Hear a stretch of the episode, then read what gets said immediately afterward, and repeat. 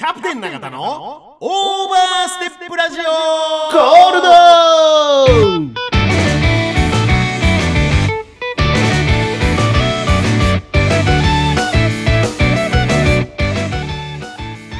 この番組は岐阜本スカントリークラブ株式会社サンライズサンイーストプランニング株式会社株式会社大成工務店株式会社ベッド MJ 工業ナ津屋鹿島町支店フグ料理アキラオクトパスダイニングオリーブ株式会社ケアアイズ P ファクトリーグリーンヤンユナイテッドラウンジナナコザ・クラブワイン食堂永田の提供でお送りします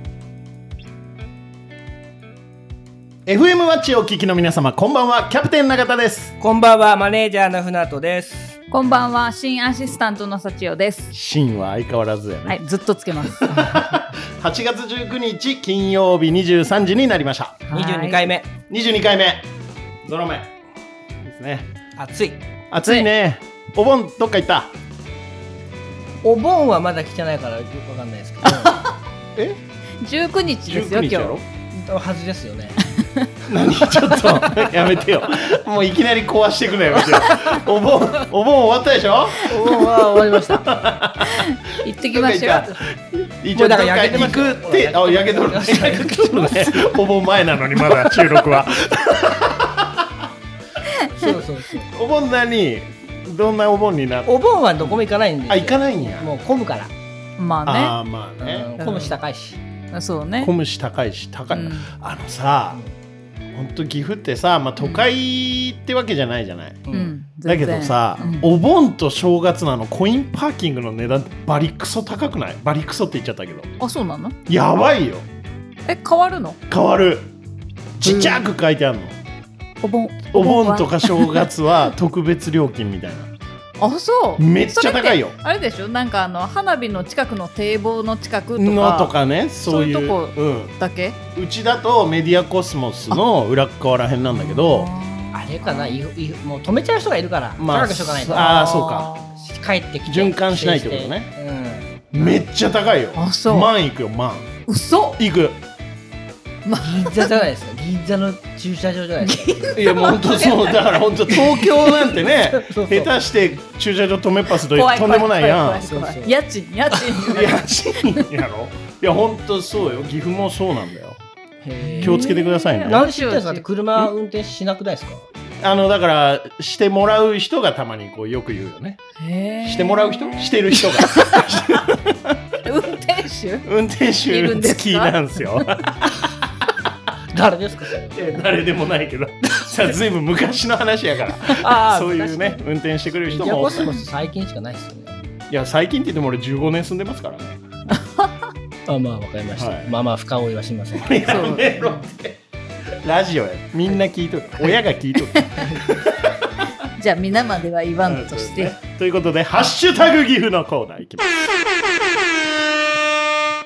のコーナーは SNS 上の「ハッシュタグ岐阜」「ハッシュタグ岐阜市」「ハッシュタグ柳ヶ瀬」や「ハッシュタグ玉宮町」など岐阜にまつわるハッシュタグの中から我々が厳選した投稿を読み上げリスナーの皆さんに岐阜のニュースやおすすめスポットなどを勝手に紹介するコーナーです。はい。はい。いきますよ今日も。これねだからもう今日も実を結んだうん。回となりますし、ハッシュタグ岐阜のコーナーがね、これも後で分かりますけど皆さん、うん。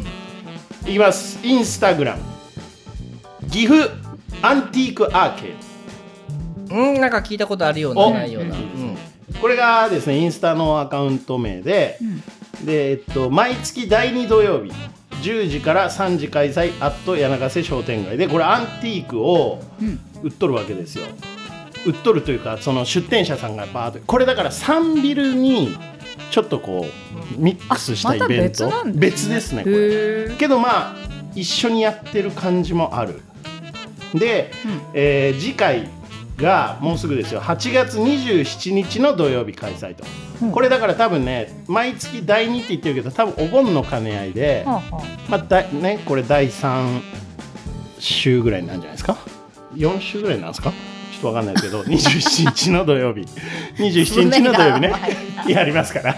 爪は甘いよそりゃ何だ何やるん？アンティークアンティーク。えっとね。なんかどういうアンティークなんですかどういうアンティークっていうのはもうこう出店者さんがとにかく多いんですよ。1234567業者？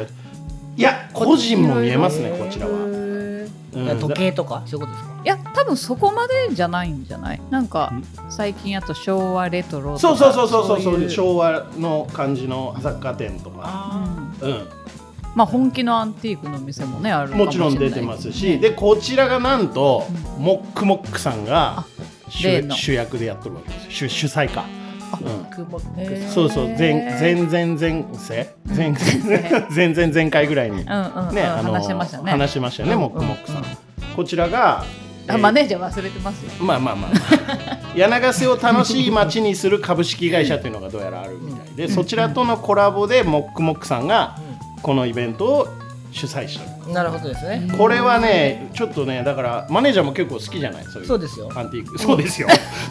何何？知らなかったんですか？じゃなくて。ですよねって言ったんだから。そんな目で見ないでよ。同じいや同じそうです そうなんですよ。そうですよ。そうですよね。だからこれ楽しいと思いますよ。行かれたことは？どこにですか？そのさこれ毎月やってるらしいんですけどこのイベント。ああはいええ。はいはい。まだ行ってない。行ってない。まだ行ってない。じゃあ8月27日になんか怖いぞ。怖いぞすごい。すっごい怖い。割とでもそう行くんですよ僕。こういうので紹介だから俺はマネージャーのためにもこれ今やってるんだよ、でしょ？うん、でしょ？どういうこと？だってまあだからあの皆さんね、うん。えー柳ヶ瀬のアーケードの中なんでこれ雨でも結構ということなんでね、それがいいよねアーケードの中でやるの、うん。えー岐阜アンティークアーケードさん。これ要チェックしてください皆さん。20で次回次回の次回は9月にもう予定されておりますんで、はい、これインスタを見ればこう分かりますから開催日が、はい。えアンティーク？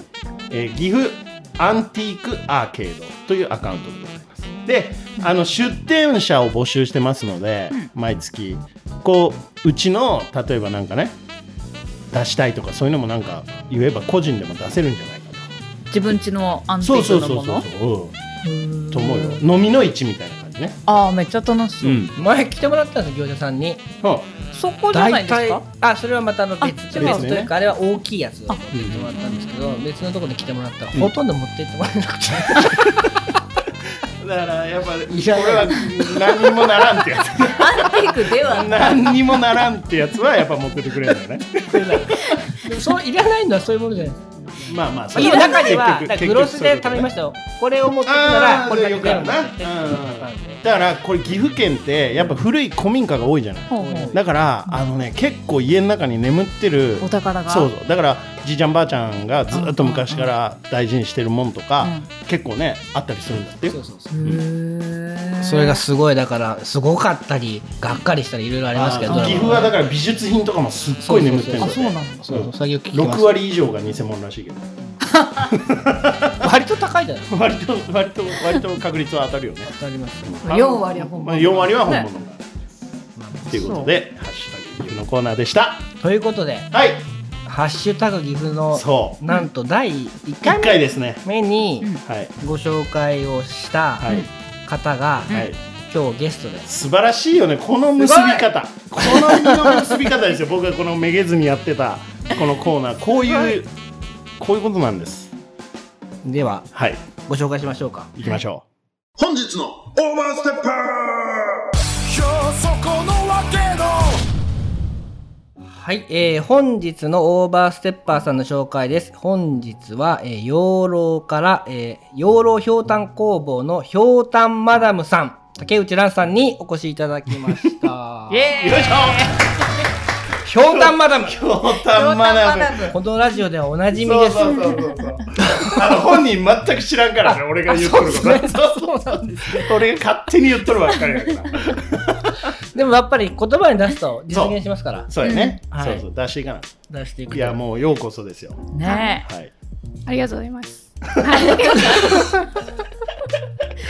うたんマナムやからねもう聞きたいこと山ほどあるでしょさっちゃんまず僕聞きたかったのは、はいはい、はいはい。それどういう T シャツですか、あ、これ T シャツ、T シャツです。これね、マダムのあ衣装ですね、養老町の偉人を勝手に PR するための田中道丸 T シャツです。田田中道今丸さんははい。どなたなんだ。えっとね偉人ですね。偉人。な何を何をやられた？えっと江戸時代の学者さんで。昔の方そうそうそうそうそうでも全部書いてあるよ。だってそうそう。江戸時代の。読んでもらえればね書いてあるので国ここ学者でちょっと切れちゃった。あそうだ。そうそうそう。学者さんですね昔の。はい。僕今実在してるなんか近所の方近所の斜め向かいの勝手に T シャツ作って。そうね。あの勝手にひょうたんマダムのこと喋ってるのと一緒であそうだね。私は田中道丸の PR で勝手に一人俺じゃねみたいな。田中道丸さんのご関係者さんには何も通してないと、はい。通してないですね。道丸さんのね元織宣長みたいな人ですかあそうです。そうですあよくご存知で。ははい。元織宣長の弟子ですね。あ弟子ですはい。へー俺は繋がったはい。俺はちょっとわからんけど。さ 元へーって言ったけど 元織さんのこともあそんな方が養老に。そう養老出身でまあ晩年は名古屋にいらっしゃったんですけどそれでまあねすごい人なんですけど誰も知らないから私がアピール PR してはい。みんなに二度見される T シャツです。普段からやっぱりそういうのあ普通にスーパー行ったりします。それ色違いもあるんですか？色違い。色違いはないです。これ一枚だけなん。でお気に入りの一枚ここぞっていう時にはやっぱ着てくっていういやもうね。田中さん以外にもあるんですか？ないですね。これ第一号。そうなん。ですよね次誰作ろうかなみたいな。だから推しの T シャツ。そうそう推しね。推し推しの T 推しがもうねヨーロチョの偉人の中の推偉しのを T シャツにするっていう、ね、いやもうだからもう今日は本当楽しみにしてて、いやそうやね。噂だけは、はい。あのキャプテンから聞いてあまして。本当ですか？ありがとうございます、一回ね来ていただいてるんです、はいあのジョナサンの関係でジョナサンがさあのー岐阜県人会でっていう会でねはいはい喋ってもらっはいはい。たその県人会の集まりにひょうたんかぶってきてましたから。マダムが。今ね目の前にね置いてあるんですよ。かぶれるタイプのそうそうかぶれるタイプ。これ？そう。これねあの被るようでうん。清掃の時はこれを被るっていうね。清掃って言ってるんですよね。清掃ですね。顔小さいですね。これはまれます？だからっていうか乗せるだけなんで。そうかあのたらこたらこみたいなあんなすっぽりはいかんやろ。フルフェイス型じゃないんでそう聞きましたフルフェイス型もあるあるわあるそれは別でありますね。一回り大きいやつが。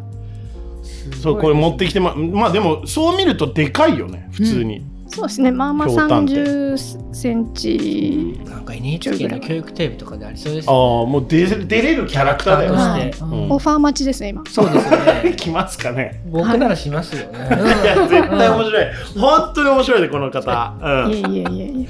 これでだからこの今ちょっとねリスナーの方には聞きずあの聞いてるだけなんで分かんないと思いますけど、ええ。今持ってきていただいてるこのちょっとまあなんだろう頭よりちょっと大きいぐらいのサイズのはい。ひょうたん、でも高さは30センチぐらいありますよ。あるね。ねちょっとありますかね。これをかぶって、うんあのはい。秋篠宮さんでしたっけ、そうですマねジあのーそうですね。ちょっと恐れ多くも殿下に ご挨拶させていただいたこともございますね。そのこれ言っていいのかな？言って言っていい。よ言ってだって新聞にもなんか載ってたじゃん。あ乗りましたね。はい秋篠宮様まで行くまでに多分い。ろいろ段階じゃないですか、はい途中で止められなかったんですね、そこは。あそうですね。大丈夫でしたね。あのー全日本愛評会っていう愛評会。そのひょうたんの愛好家の会はい。はいはいの名誉総裁が宮様であすごいすごい。だから完璧や。その会で、うん。はいちょっと。あこれ愛表って書いてます、愛評って書いてある。ですそうです。それでかぶった状態で、うんはいあじゃあね SP の方に止められずに。止められず。でね止められず。あじゃあじゃあ。ちょっと苦止笑い。められながら。止められながらはさすがにお近づきになれないですけれども はい。ちょっといろいろお聞きしたいので、はい。そもそもなんですけど、はい。なぜひょうたんなのかっていあそうね。まず。うんあそうですね。あの私の住んでる養老町が、まあ、ひょうたんをシンボルに掲げてるんですけれども。知らなかった。もう昔からあ知らないですか？そうですねはい町のシンボルでね。ひょうたんが取れるんですか？取れるっていうかあの養老の滝伝説ってあいう昔話があってありますありで、ままあ、そこから町のシンボルで昔はお土産品として結構栽培者さんいたんですけど、うんうんうんうんままあでも今ねあのだいぶ時代が変わってひょうたんも売れなくなってで栽培加工者さんが減って、まあ、文化として途絶えるっていうのに気づいて、はいはいはい。まあ、それでなんとかしなきゃと思って自分で栽培から始めてやってるうちにハマったっていう感じです。はいはいへえ栽培からどど なお前聞きたいことやばいちょっとみんな栽培俺からもいいよ聞いてます。ひょうたんの話からしようだからはいはいひょうたんって栽培するとして、はいはいまあ要はこの大きさ、ええこのまあ、えーはい30センチ強、うんうん横幅もね結構ありますよねそうですはいこのぐらいになるのにはどれぐらいかかるんですか、そうですね、あのーこれはあの品種がいろいろあってああー。で小さい品種も、はい。あの10センチぐらいの品種もあるしこれぐらいの10センチ30センチぐらいの品種もあるんですけど、どちらもひと夏でそのサイズになる、人へがそういう全もんなんだ。部種が違うんですよ。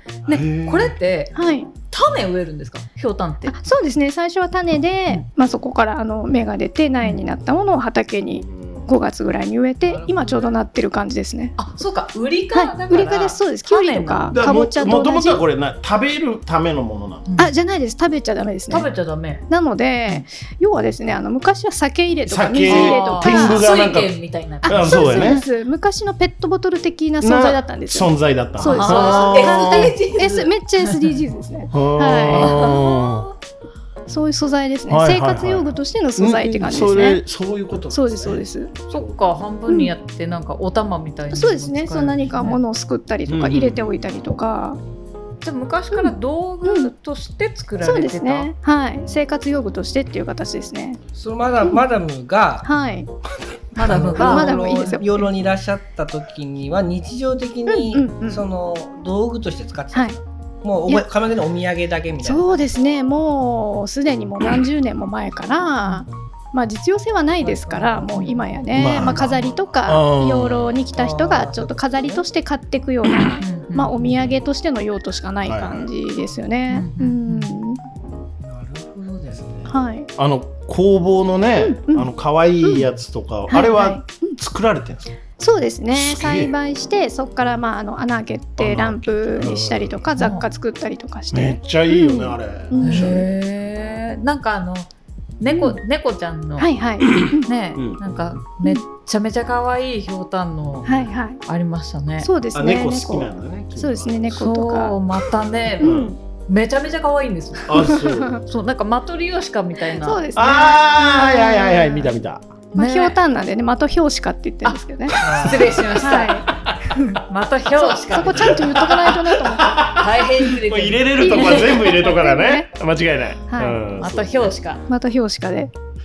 これもその養老にいらっしゃってからちょっともうあの話に戻る,、あすいませんね戻るというかあれなんですけど、うんあのだが大学で東京に行かれたのかな？そうですね。一旦地元離れて。離れて、はいそこからずっと、うん2000だから10年ぐらい前までずっとはい。はい他にいらっしゃったんですね、そうですでね。東京とか大阪とか。戻ってきて、うんうん。これひょうたんがやりたいから戻ってこられたんですかいや全然そうじゃなかったんですけど、まああのたまたま戻ってきて、でそれでまちづくりの活動とかやってるうちにひょうたんにはまったっていう形で、うんはい、別にひょうたん目的で。ひょうたん目的っていう言葉初めて。ひょうたん目的で帰ってきたわけではないんですけど帰ってきた結うん。果そうなってしまったというハマっちゃったんですね。まあでも街を盛り上げるとかその文化を残すとかそうですそいそううですうところに行ったらひょうたんを。はい。っていうことこれ何種類ぐらいあるんですか。そうですね。なんか細かく分けると300種類ぐらいそうめっちゃあって、うん。でもまああの代表的なよく育てられるはい。品種だとまあ30種類ぐらいかな、まあそれでも多いな。はい。まあ世界で日本でそれぐらい。あ世界でです世界でねはい。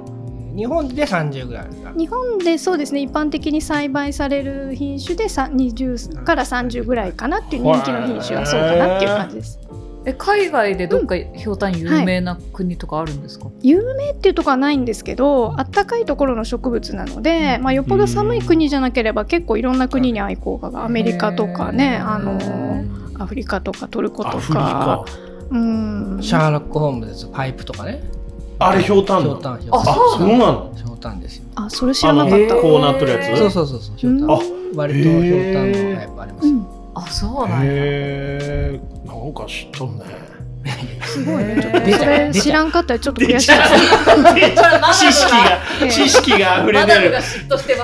悔しいな。知識が。その情報なかったな今 間違ってたらすいません。でその本は何なんですか？今これはちらっと。今ちょっと手元にあるのは。何なんですか？今なんかもう悔しいなとか言いながらそれを。一応何かあった時にカンペ用意しとかないかと思って。そのひょうたんのそうですねなひょのあのテキストもう全日本春秋って書い。てありますよ。全日本愛評会愛評会。はい、発行したあのあらゆるひょうたんの栽培とか文化とか歴あそれ一史に関する冊あれば。そうですね。大体ざっくりわかるかなみたいな。はい。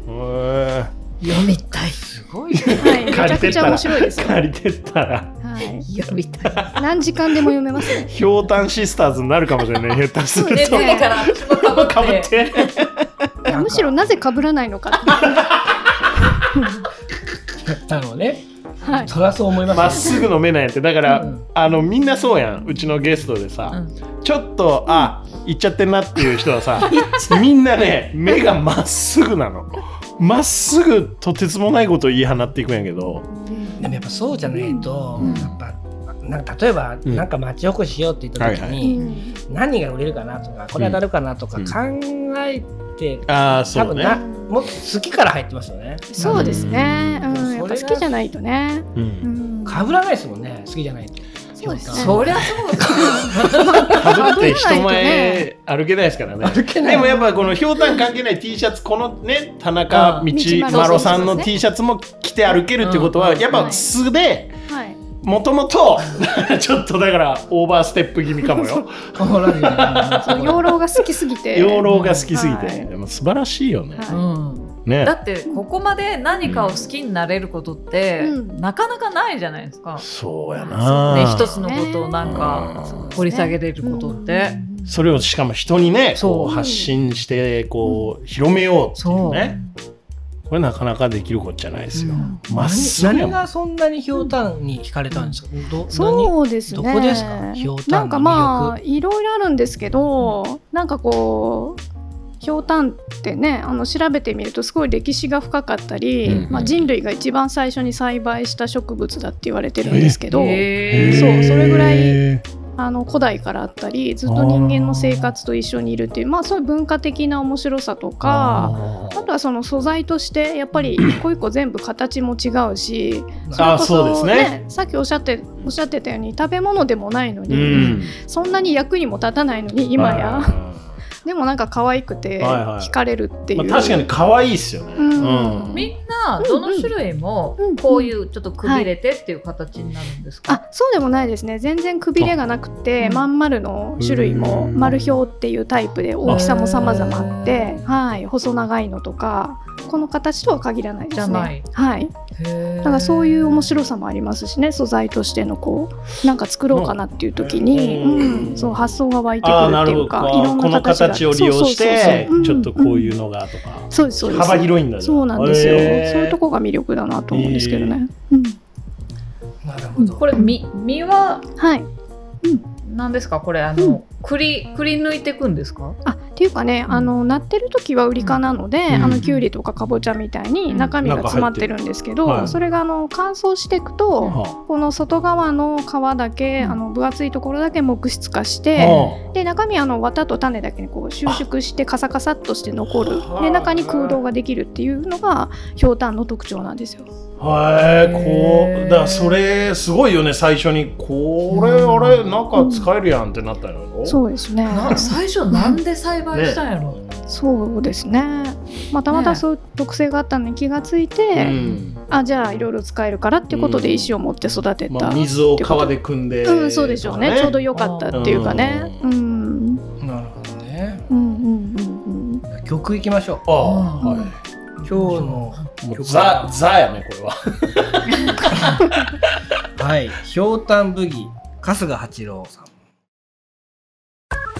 キャプテン永田のオーバーステップラジゴードーこの番組は岐阜本巣カントリークラブ株式会社サンライズサンイーストプランニング株式会社株式会社大成工務店株式会社ベッド MJ 工業生津屋鹿島町支店フグ料理アキラオクトパスダイニングオリーブ株式会社ケアアイズ P ファクトリーグリーンヤンユナイテッドラウンジナナコザ・クラブワイン食堂永田の提供でお送りしております。じゃあじゃあじゃあじゃあじゃあゴールドって言ってくださいって言ったんですよ。ゴールドって言ってくださいマダムって言ったらなんでゴーゴーなんて言ったんですか？ゴードですね。ゴード。はい。ひょうたんね英語で言うとゴードって言うんですよ。ゴード。ゴードって言うんですか？はい。そうですそうですえーめっちゃいいよそうです。もう今日だけさ今回だけあの、オーバーステップラジオゴードにしとく。ゴードでいいねいいねいいね。サムネのとこ、うんうんうんうんずっとでもいいですけどね。乗っ取られるやん。そしたら全もうひょうじゃあたんいいじゃん毎回ね マダム来てもらわないからな アシスタント新い新新アシスタントになるよ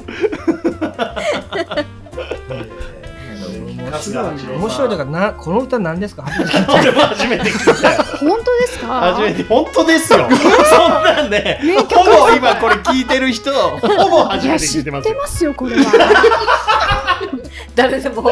いや誰でも知ってなんかあのあ皆さんお若いから知らない。いやいや京丹一世代に対するストーカーみたいな考え方やめてくださいよその。いやいやいやいや。そんなはずはないみたいな。これ でも養老の滝伝説をね歌ってる曲なんで、あそうでしたね。なんかそんな感じですそうよそうなんだ。夏はね盆踊りはこの曲なんですよ、えー。養老は。あ養老はね？そうですそうです。あそうじゃあもう養老の人はみんはない知ってる、はい知ってますね。これ踊れなかったら養老人じゃないですちょもぐりもぐりやなみたいなね許せないであの郡上踊り踊れないみたいな。あそうそうそうあーなるほどね。絶対認めないです私。認めない。認めないあです。はーひょうたん温い。ひょうたん温度じゃない。ひょうたんブギですね。度あそうひょうたんブギね。はい。じゃあ盆踊りにちょ盆っと。踊りにね、今。うん。そうです。大丈夫です。大丈夫です。大丈夫です。大丈夫です進めてください。いやいやいやでもだからもうさっちゃんがいっぱいリサーチしてるから。ちょちょちょもうねもうわかんない。時間足りないです。いいよもう自由にやってみてよ。いいよ。自由にやってみてよ。聞きたいことがありすぎて。聞いてくださいよはいじゃあじゃあちょっとその T シャツ関連でいくおと、はいひょうたんに夢中になった偉人っていうのがなんかたくさんいるっていう話なんですけど、そうですいねないでしょいるんですかひょうたんに夢中になって今のところだから秋篠宮。で超偉人というかもそうね。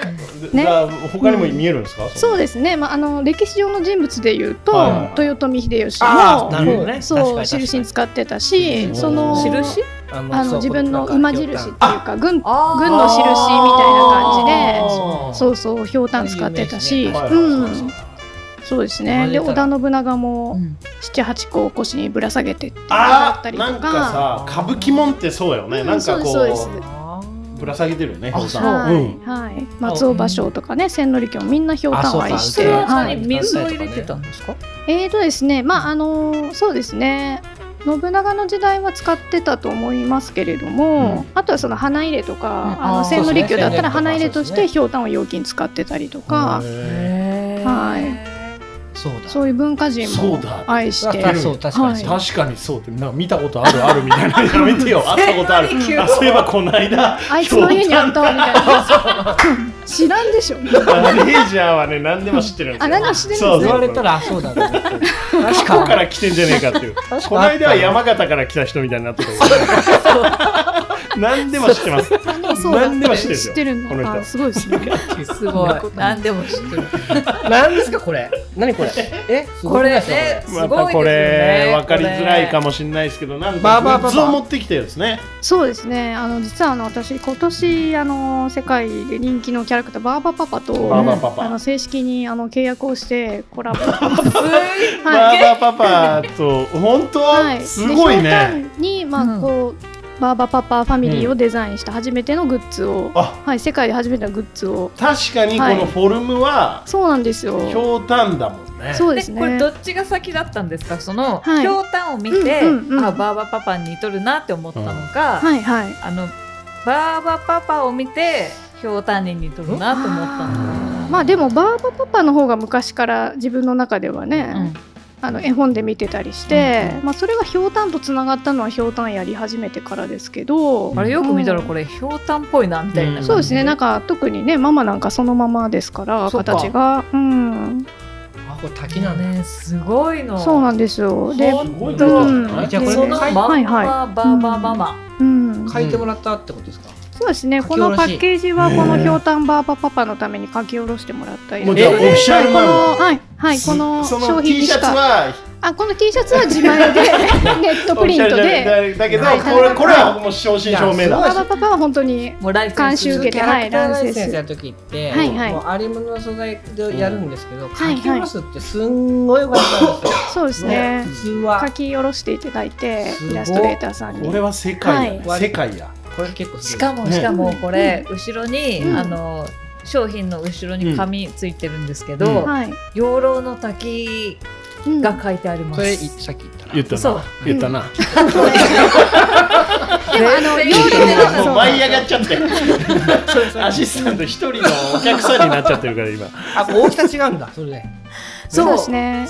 いろいろね色大きさも違って。あそうか。だから二度と同じ形はないと言われてるのがひょうたんひょう。たんですからね。うん、でもこれなんでやろうかって思ったかっていうとそうそうそう結局そう自然のものなので、形とか大きさ揃わなくって、はいはいはい。傷があったりすると、やっぱ売り物にならないひょうたんがいっぱいあって、でせっかく苦労して作っても売れないっていうことでやっぱ農家さんが減るっていうこともあるのででバーバパパにすればいろんな形のやつ全部活かせるんででそれでいいんじゃないかなと思っこれて例えば超でっかいひょうたんってどれぐらいの大きさがあるんですか、超でかいやつですか？級になってくると。そうですね。ひょうたん型いわゆるひょうたん型ででかいやつだと、まあ縦が1メートル近く1メートで、ル。まあ、胴回りも100センチ超えるような。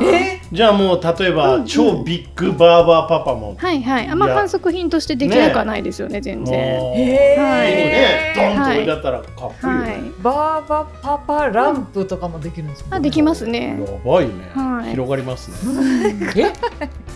え？中にラランどういう感じそうですね。中にが空洞になってるので、まあ、穴を開けてあの光源を入れる感じで。そうですね。まあ厚光るんだみはこれが。そうですね。普段あのランプも作ってるので。僕はあの見ましたよ。インスタグラムではいはい。ちょこちょこあの工房に置いてありましたなんかよくあのうんひょうたんスピーカーとかありますあありますね。あれもやっぱねやっぱ中が空洞なのでそういう響きがね楽器の材料にも結構古代から世界中で使われてるのでひょうたんは、はいはい。うん、可能性無限大ですね。ね。無限ですね。はい、マラカスとかできそう。あできます全然、ね。はいやってます。ちびっこ向けのワークショップとかでマラカスとかあねやってます。はい。まあ何でも入りますもんね。し七二零とか。あありますね。バーバーパパあるもうある。あれは木製ですけどね。さらし屋に昔置いてあったやつ。が 今あのアルミのあれになってましたけど。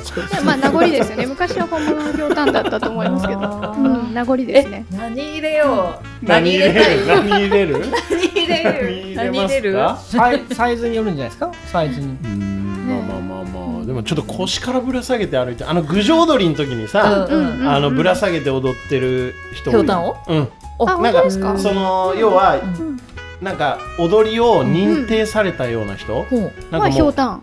をぶら下げてる人を見たら、その人に教わればもう全部教えてくれるみたいな印みたいな、正確かどうかわからんけど、そうぶら下げとる人おひょうたんなんですひょうたんひょうたん。へえやっぱりね。やっぱりやっぱね。りやっやっぱり極めるとすべてはひょうたんにひょうたんに行き着くん何もだかもがなるほどね。何もやっぱ無限大なので形もひょう無限すぐってひょう言うのやめてくださいそうか。ひょうたんじゃないですか。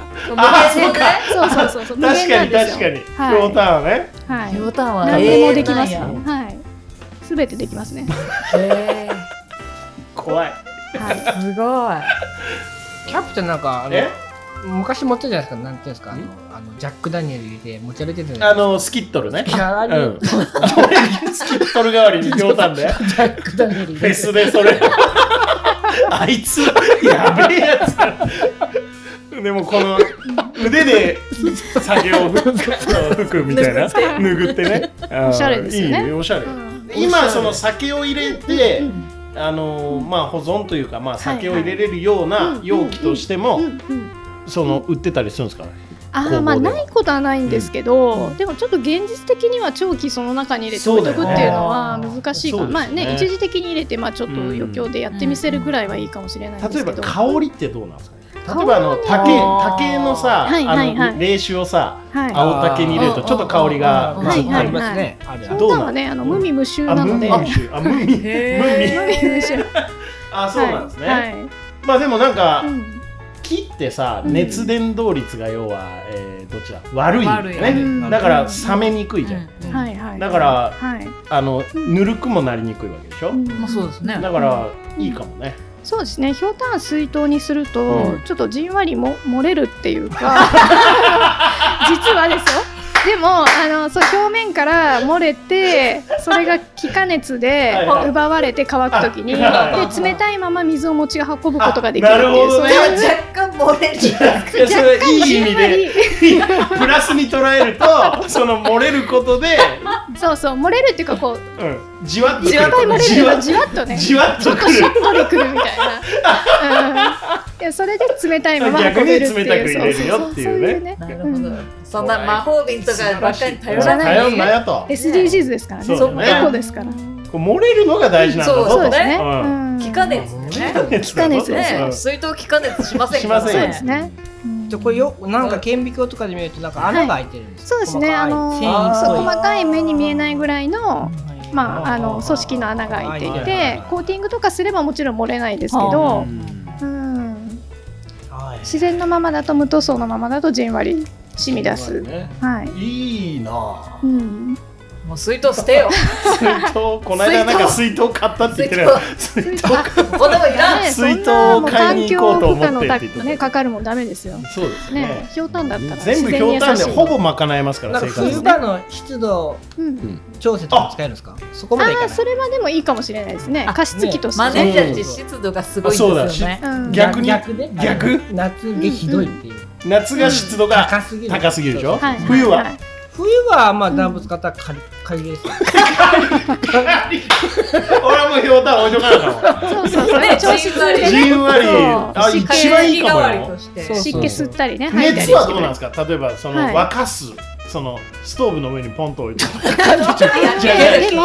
水入れて古代からひょうたんって使われてて、その遺跡とかで出土したひょうたんだと、やっぱなんか入れて燃やした跡があるひょうたんもあったっていう話で、うん。なんかあの紙の鍋とかあるじゃないですか。うん。紙で中に水入ってたら、ね。そうそう燃えないみたいうん。な、そういう感じで、の使われ方もひょっとしたらあったかも。まあ土器とかができる技術がねできる前に、うん、そう使ってた可能性はなくはないですよね。な鍋としてもはいはいはい。ご飯とか炊けるかな？炊けますね。ね。笑ってますよ。今の笑ってる。今のではも竹でできるからうん。確かにちょっとね。それはちょっとやってないのでひょうたんマダムとしては今年の夏やります。ねわ、ちょっとそれやるちょっとやらないとひょうたんライス。ひょうたんライス。呼んでください。分かるけどねあ開けてね。あ中からどうやって取るのかな炊いただけや炊だけ米は米は上から入れてけ炊き終わったら割るってああいいかも。演出もいいね。それで例えばすごく本当にふっくらできるなら、うん。例えばねご飯屋さんでさ、うん。このひょうたんご飯をパーンやって割って、うん。で中からそのほっかほかのご飯を食あべるという、ヒントあげたな。あーやろうかな。ひょうたんライス。でもなんかそういうイベント。絶対失敗しそう だよイベントでやれそうですようん。まあね、いいね。無限大本ひ当に。ょうたん本当ですね。ちょっと要チェックやね、うん。要チェックですね。はひょうたんっていうかひょうたんマダム要チェックそうマダムの行く末ねだからこのまあとりあえずこのバーバーを、はいバーバーパパをこう展開をちょっとはいはいしてこうみたいなそうですねこれが売れると私が儲かるのでねそうすることでもうそうするよりことでよりね、はいそのひょうたんのね素晴らしさをはいね広められるのでえー今工房はもう養老公園の中にあるんですそうですね。はい、今年の6月に公園の中に移転しまして、うん。はい。公園あそこすごい広い。そうですね。どの辺にあったえーとですね、養老天命反転地のある近くですね。ちょっと西西側っていうかね、西北西ぐらいですね。まあほぼ近くです。見えます。芝生のこうさあ、そうですそうですそうです。あーあは中にあるんですい。中にある公園のエリアの中。そういうことか。中で。フードがあって。うん。大変ですねで、あの飲食店のテナントが何軒かあの白い大テントの下にある。あそこの空き店舗1個を借りて工房にしたのあで、はい、割といらっしゃりやすいかなと思う。ね。駐車場も無料でありますし。そこでは販売をされて。体験もできる。販売も体験もうん両方ですね。あ体験もあるはい。何いや子供たち連れてったら何の体験ができるんですか？あのまあランプ作ったり、ん。あのバーバパパを作ろうの体験もありますしあいいよ。うん、そういう飾りを作ろうとか一輪これ例えば工房で、はいはい。あのママやなくてマダムがごめんなさい。あのバーバパパを描くことはもう許されてるってことあもちろんですね。はい。体験とかも含めて、OK はい、ライセンス契約してるのすげえ。で、はい、できます。すごいね。すごい。うん。ひょうたんはなんかもうこれはもう世界平和ですね。世界平和ですね、ひょうたんはね。その通りですね。キーワードですねなんかそういう気がする。そうですそうです。み マダムが世界平和。ひょうたんみんなで育てればいいんですよ。そうだ育てればいいんですよ。全て解決します。解決します。はい。今後の野望とかあるんですか？今後の野望はですねやっぱひょうたん界を牛耳るっていう。牛耳りたいです。マダムがクイーンになろうはい。名実ともに本物のひょうたんマダムにというね。素晴らしい。すごい。曲いきます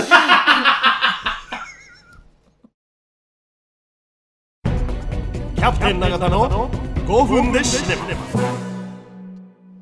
このコーナーは無類の映画好きのキャプテン永田がその時に見た映画を独断と偏見と知ったかで勝手に宣伝するコーナーです。いつも映画に関しては話が止まりませんので、5分の制限時間を設けております。はい。はい今今日の映画？映画は、コーダ愛の歌でございますいい映画。これはいい映画ですよこうだ。コーダコーダ。見られたことありますか？前見てないねはい。あ見てないですか？全然いいんですよ。むしろ見てない方が説明のしがいがあります。マネージャー見てるんですね。見てる。はいはいはい。2021年の映画ですね。ほはい。用意。あはい。はい。はい。えー、っとコーダ愛の歌。これね2014年にエールっていうフランス映画で、うんまあ同じ内容で、あのー放映されたんですけどそれの、まあ、アメリカ市場向けというか英語版リメイクというか、うん。そんな感じでシアン・ヘダーという方が監督してるんですけども全く僕知りませんでしたこの監督さんねうん。もう他にも全然ちょっとよくわかんない よくわかんない。これで でもこの映画でなんとアカデミー賞作品賞も取り、ほまあ、この間の94回アカデミー賞作品賞を取って助演男優賞あとなもう一個取ったの3部門。受賞の、あれ、脚脚本賞か。家が、えっと、変、変、なんかあの、えっと、はい。オリジナル脚本じゃなくて、じゃなくての？あそうそう、やつ。うん。撮ると思いましたよ。取るよねこれ、あ うん。何でも知っとるな君はほんで、えー、サンダンス映画祭では4冠史上初ですこの4冠っていうのは、うん。でさらに言うとアップル。アップル TV ってあるでしょ、うん。うん。あれが史上最高額で配信権を獲得。それがまあ2500万ドル。いくらやっていう話で。2500万ドルって言ったらもうとんでもないお金ですよ。どんだけ？どんだけ？25億円ぐらい。25 5億。円。5億円。25億円ぐらいのすごいですよでまあとにかく爆発したんですけどもう内容めちゃくちゃいいですこの映画。ほでまあざっくり言いますとアメリカ・マサチューセッツ州の海辺の町に住む一家が、まあえー主に主主役というか、うん。でこの一家これコーダってねタイトルにもあるんですけどチルドレン・オブ・ディーフ・アダルトの頭文字を取ってコーダなんですねう。うん。これが意味が 耳の聞こえない両親に育てられた子供。という意味なんですよ、うんコーダって呼ぶんですけど向こうでは、んでこの主人公がねルビーという女の子高校生、でこの女の子以外全員が耳が聞こえません、うん。えーご両親とお兄さんがいるんですけど、このルビーだけ一人だけ健聴者なのねうん。で残りの3人は要は耳が聞こえないから全部手話で会話してる家の中で。うん。で、まあ、それゆえにというか音を気にしないですね両親も、お兄さんも。うん。だからまあ両親は平気で、まあ、ラブラブなんでまあ愛し合うわけですよ、けどまあかなりそれが聞こえてきちゃう、うんでルビーはそれにちょっと困惑しながらも、まあ、愛する家族。もう家族一丸となって、まあ、サポートしつつ、まあ、生活してるんですけども、あのこの一家はね漁師をやってて、海に出てでまあ魚をね取ってくるんですけど、ルビーがいないと、この仲買人みたいなのにちょっと買い叩かれちゃって他の業者とか他の漁師は1匹3ドルぐらいで売れるのを、耳が聞こえないからもうバババってやられてちょっと安く買い取られて、でルビーがそれを見つけていやいやなんで隣のは3ドルなのにうちのはっていうのが間に入ってくるんですね、でルビーなしではちょっと、ま、回らないような、でもそれをお兄さんはちょっとあんまり面白く思ってないんですよ、うん。その妹に任すななんか支えられてるっていうのが自分の中でちょっとプライドもあって俺が一家を守っていくんだみたいな。だからお前は必要ないんだみたいなそんなやり取りもあるんだけど基本的には仲いいです。うん。でそんなルビー高校生なんですけどちょっと恋してまして あのその好きな男の子が合唱部に所属すると。クラブ活動でね。でそれを見てルビーも合唱部入ろうっつって。動機はまあそんなんなんだけど、まあ、最初はね人前で歌うこともなかなかできないんですけどなんとこの先生に才能を見出されちゃって開花していくんですよ。歌うことの。で一家は漁師の家で、まあ、生活もちょっと追い詰められてる。だけど私がいないとんままならない。だけど私は歌で大学に行きたい。家族を離れて。でも最も理解と遠いところにあるんですよ。耳が聞こえないから。歌が何なのかさえ知らない。家族にどうやって歌の夢を伝えるか。ここを皆さんねちょっとぜひ見て注目してほしいんですけどめちゃくちゃ感動する。もう最後ね号泣っす、うん、いもうなんかよくわからん涙が出てきますね。その伝える大切さというかつ言葉とかじゃねえんやなっていう、うん。そうそこがねとってもこのね役者。続きは Amazon プライムです。無料ですか？無料です。プライム会員無料で見れます。深いよね。これめちゃくちゃいいんですよ。うん。だからさっきもちょっと言ったんですけどこの難しいんですよ。伝えること。例えばねやりたいことを親にね、うん。まあ、だ親じゃなくてもいいですけど自分がやりたいことをやりたいっていうのってちょっと勇気いるやん。うん。それなのに、うん。それを全く理解できない人にそれをさらに伝えなきゃいけない難しさ、うん。これはね、まあ、苦悩するんですけどルビーちゃんもね、うん。まあ、最後はとっても素敵な物語となっておりますので。へえ。で そういうのあんまり見ないんでしょ君。なんか何事もない淡々となんかずっと煙突から煙が出とるような映画ばっかり見るんでしょ？じゃあ別にばっかりじゃないなんかよくわからん話が進んでんのか戻ってんのかわかんないような映画ばっかり好きなんだなんだそれどの映画だそれ。なんかわからんけどなんか昨日見た映画がすごい良かったっつそう昨日見たななんのはだっけ？ね希望の明かりっていう希望の明かり。東ドイツの話なんですよ。なんかもうよくわからんけど。でもあれですその、はい。なんていうんですか家族、その子がいないと家族が成立してないとはい。思われるじゃないですか、あれ見てると、そうやね。だって何にもできない。コミュニケーションが取れない、うんあだからあんま喋るとあれか。あまあまあね。ネタバレになるから。まあでもいいよ。ちょっとでもその中で、うん。こう自分のやりたいことを見つけて、うあれすごいですね。やりたいことただその家族の生活もかかってるそう。から、単純にやりたいことやりたいだけじゃないんやってね。ないから、だからその家族をじゃあ今後もし自分が夢に向かっていったら、うん。このね。でこれで結構今日本でも、うん何パーセントだったらすごい数いるらしいいるらしいですよ。未成年が親の面倒見てる。子、あーそうそう。結構ね。問題になって30%るか40%か。で誰にも言えないみたいなのはある、いやふと聞くと、うん。あの要は学校に行くお金をさ、うん。当たり前のようにもう自分で稼いでるよねそれはもみんな今。う結構そほんはんもうすごい数だよ。俺らなんて数俺らっていうか俺なんてねうもう奨学金もだって50%以上ですもん、うん。うん、あそう。そう今はそすうです。ごいですよね。でもそのやりたいことをやる、やりたいことをやりたいんだと伝えれるのなら伝えようって思いました。何かやりたいことあるんですか？ねマダムを見てくださいマダムをね。マダムまっすぐまっすぐですマダムは。見てるんですか？マダムはまっすぐ。今もねずっと映画のこの5分ひょうたんのことしか考えてない。や喋っていいんかな？どうかわからんから。喋ってよかったんですけど、ひょうたんで割って入られるのが一番ひょうたんを割るってまたおかしいけどなんかね、えー視線を感じてたんですよ。これ多分聞いてなかった。ひょうたんのことしか考えてないです彼女は。まあそうですけどね。いいと思います。素敵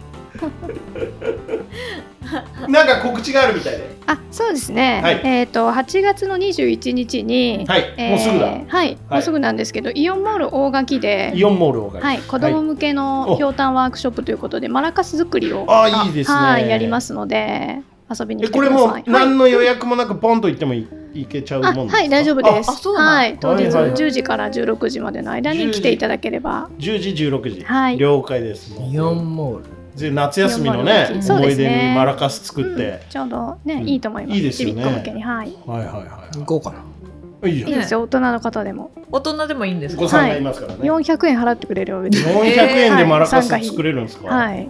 持って帰れるるんですか？持って帰れます。もちろんです。の夏はマラカスマラカス作ろうかな。作ってね。ね。もう踊っちゃおうよ、マダムは歌とかはやらないんですか？歌ですか？ひょうたんの歌とか。歌？あひょうたんの歌。歌はそう特にやらないですけどね、あこれがあるから。まだまはいはい。ああれなんですよね。はい。バイオリンやられてるんですよね。あバイオリンね趣味でやってます。下手ですけど。僕やってましたからね、バイオリン。嘘。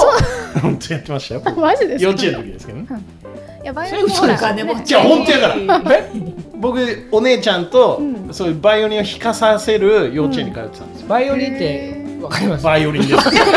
で幼稚園の時やってでお姉ちゃんはそのままやり続誠けた司君が作ってるやつですよ月島誠司君があ月島誠司君あの耳を澄ませばあれですよバイオリン。やってましたよ。あれ実写やるらしいですよ。やりますよ。松坂桃李君。そうそうそうう。ん知ってますよ。まああれもひょうたん型ですからね、全部持ってくやん。全部持ってくやん。はい。全部ひょうたんやと思ってるこの人全部ひょうたん。この絵はひょうたん。ひょうたんですね。色もひょうたんです本当だ。はい。ほぼほぼ一致です、本当や。全部持ってくやんひょうたん。うん。ひょうたんかな。ひょうたんかひょうたんでしょ。まあでもまあひょうたんですね。くびれてますからね。うん。バイオリンも一応じゃあ私もひょうたんっちゃひょうたん。それはえ それはえなんやそれそういうはことですね。えそれはえって言われとるやん。じゃあ違う違う、ね。そうそう。ちゃんちょっとちょっと違うかはえって言われるよ。そんな雑なやつは。雑な振りはええやわそりゃ。あ 意味意味やっとわかりまし意味やったわたはいはい。ダメだって。ダメあなたはあなたはひょうたんじゃない。私がひょうたんマダムよコマダムぐらい。ねさっきかぶってたけど似合ってましたよね。そうですね。やってました。ねかぶらせてもらなんかあの好きそうやなっていうのは僕はもううん今日訪れる前から分かってましたよ。もう今日本当は今回この収録ねちょっと来れなかったんですけど、あそうや。言っとって。絶対に来たい。仕事で来れんはずやった。あ絶対にあそ行きたい。どうれはねしても会いたい、やっぱね。どうしても会いたい人が、うんひょうたん優先ですよねやっぱりね。それはそうです。ひょうたんファーストですからねそうなんですね。そうなんですね。そうこの締めにかかろうとするマネージャーが怖いの毎回。いやいやいや。いや今日は本当にもうう収まりきらんかったなと思って、うん。またはね、い来ていただそうやね。マダムはちちょっと来てほしいな。そうですね。ぜひぜひ。はなんかネクストひょうたんエピソードでもできたいら、そうですね。うん。これでも絵で見せたいな。そうやね。このね。フォルムとか。だからそのもうちょっと今休止中やけど、YouTube で、うん。あのひょうたんワークショップをね。そうなんかね体験しに体験しに動画企画、うん。あれうん。いい高麗以来ですか？コーラ以来です。やってないです。ねもう1年以上前ですね。ちょっと今映像の方まで回らなくて。スポンサー様は随時お待ちしております。YouTube YouTube YouTube 頑張っていこうか じゃあまたよろしくお願いします。マダムははい。来ていただくということで。はいお願いします。はい。今日のゲストは、えー、養老ひょうたん工房からひょうたんマダムこと竹内蘭さんに来ていただきました。ありがとうございました。ありがとうございます。ありがとうございます。ありがひょうございましあたりがひょうありがひょうなんや。そう。えこの番組は岐阜本スカントリークラブ株式会社サンライズサンイーストプランニング株式会社株式会社大成工務店株式会社ベッド MJ 工業生津屋鹿島町支店フグ料理アキラオクトパスダイニングオリーブ株式会社ケアアイズ P ファクトリーグリーンヤンユナイテッドラウンジナナコザ・クラブワイン食堂永田の提供でお送りしました。